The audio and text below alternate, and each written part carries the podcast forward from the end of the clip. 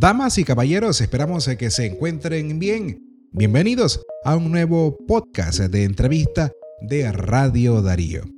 Muchas veces o en la mayoría de las ocasiones reconocemos que la agenda política acapara todos los titulares de los medios de comunicación y muchas veces temas de salud quedan relegados pero que no son de menor importancia.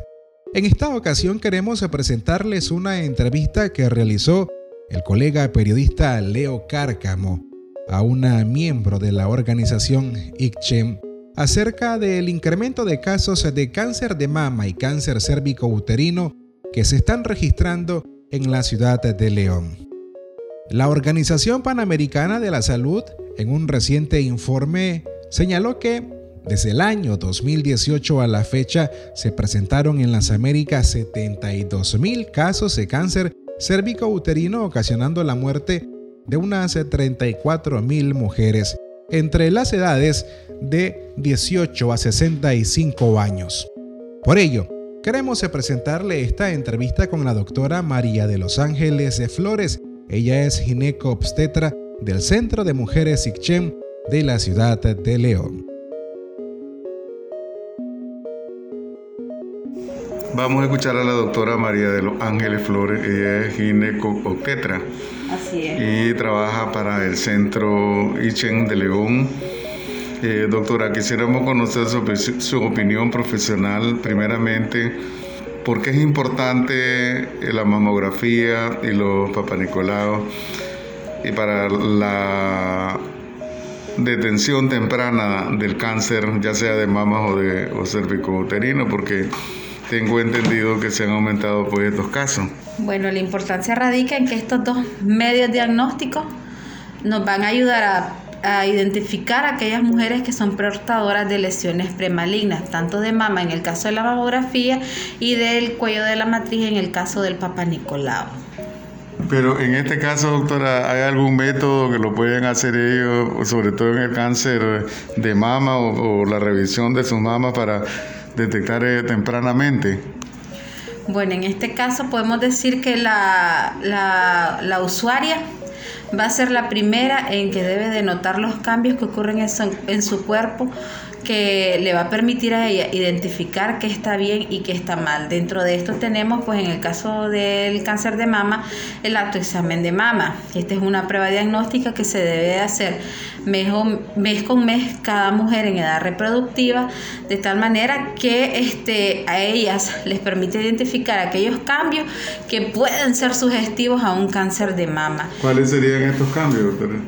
Por ejemplo, podemos encontrar cambios en, el en la coloración de la piel, cambios en las características de la piel en el sentido en el que podemos ver este, una piel edematizada, cambios en el pezón en el que este se puede retraer hacia adentro, eh, pueden notarse bultitos a simple vista, pueden empezarse a notar que pueden presentar en estados más avanzados, algunas usuarias pueden presentar hasta úlceras y muy, muy tardíamente en todo caso el dolor.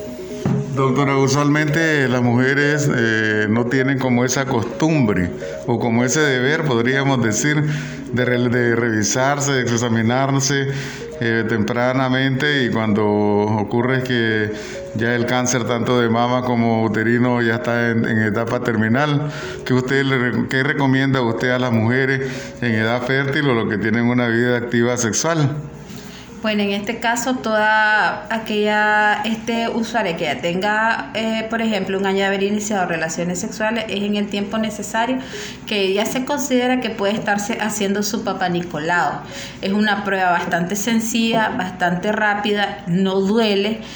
Eh, y en esta pues vamos a a identificar o en este caso nos va a definir y mostrar aquellas alteraciones del cuello de la matriz que pueden ser sugestivas de este el cáncer del cuello uterino. En el caso del cáncer de mama, pues algo tan sencillo y tan simple como es el autoexamen de mama en la que la usuaria inicia una autoexploración mamaria, principalmente al décimo día después de finalizada la menstruación, en la que ella pues va a identificar los cambios que pueda presentar de tal manera pues que a ella le permita una alerta para una acción oportuna. Recordemos que existe el autoexamen de mama que lo realiza la paciente y la exploración mamaria que es hecha por un profesional de la salud pero que está definida para una vez al año.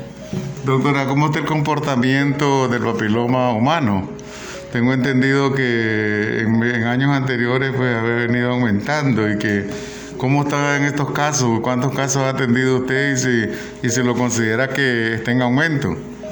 Considerablemente, es una de las patologías este, femeninas que está bastante en bastante auge actualmente. Estamos considerando que 9 de cada 10 mujeres van a ser portadoras, inclusive asintomáticas del virus del papiloma humano.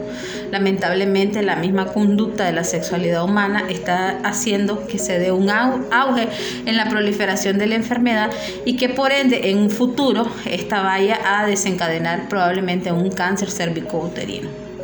¿Cuántos casos han detectado ustedes durante estos, este, estos meses o años anteriores eh, sobre papiloma humano, dado que solo las mujeres pues sienten este, los síntomas? Adelante, doctora. Aproximadamente nosotros tenemos una, un promedio de eh, 40% de nuestra población que se realiza el Papa Nicolau, le sale alterado y están asociados específicamente con el virus del papiloma humano. Es decir, que no hay uso de verdad de preservativo eh, en cuanto a las relaciones sexuales mayoritariamente. Mucho se les hace el énfasis acerca del mecanismo de la protección dual, es decir, el uso conjunto del preservativo por parte de las parejas en cuanto este, están en su en sus relaciones sexuales, porque eh, lamentablemente, pues como puede ver, el comportamiento que está teniendo el virus es bastante alto, es bastante preocupante y eh, lamentablemente también no existe una buena educación en cuanto a estarse haciendo de manera eh, periódica lo que es el estudio del Papa Nicolau. Doctora, ¿esto se presenta en jóvenes o en todas las edades que ustedes han atendido? En cualquier este grupo etario de edad reproductiva. Lo estamos viendo inclusive en jóvenes de 19 años hasta en adultas de 60, 65 años. En menos frecuencia en este último grupo, pero sí está bastante frecuente en la población en general. ¿Y esto proceden de la parte rural, de la parte urbana, de los repartos, de dónde o de los municipios?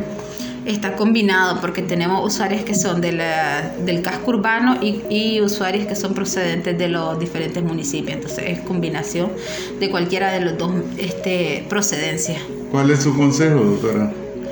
Bueno, en primer lugar, pues que mucho se hace el énfasis y nosotros reforzamos la información acerca de estarse haciendo de manera periódica lo que es el autoexamen de mama, así como les brindamos la charla y les enseñamos a cómo realizarlo de manera correcta.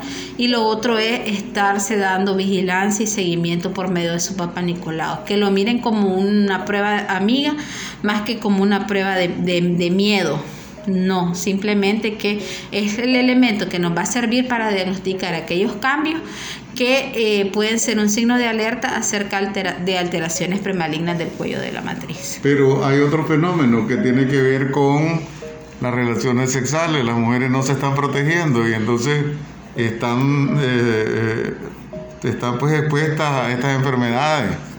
Lamentablemente sí, así es. Muchas este, de las ah, asistentes vemos que son amas de casa, eh, que están en una relación formal y que como eh, se encuentran este, dentro, dentro de esa característica y tal vez están planificando con cualquier método de planificación familiar, simplemente no quieren anexar ni combinar el uso del preservativo para complementar y disminuir así el riesgo de lo que es la transmisión del virus del papiloma humano. Son hombres los que llevan el papiloma humano a su esposa, a sus compañeras. Así es, porque el hombre en este caso se comporta básicamente como un portador, la que va a tener los principales síntomas y cambios eh, celulares de relevancia va a ser la mujer. Amigas y amigos, muchas gracias por haber escuchado nuestro contenido. Como siempre les recordamos que contenidos similares o bien noticias, reportajes, entrevistas y por supuesto podcast están en nuestro sitio en la web www.radiodarío893.com. Soy Francisco Torres Tapia Me despido. Un abrazo.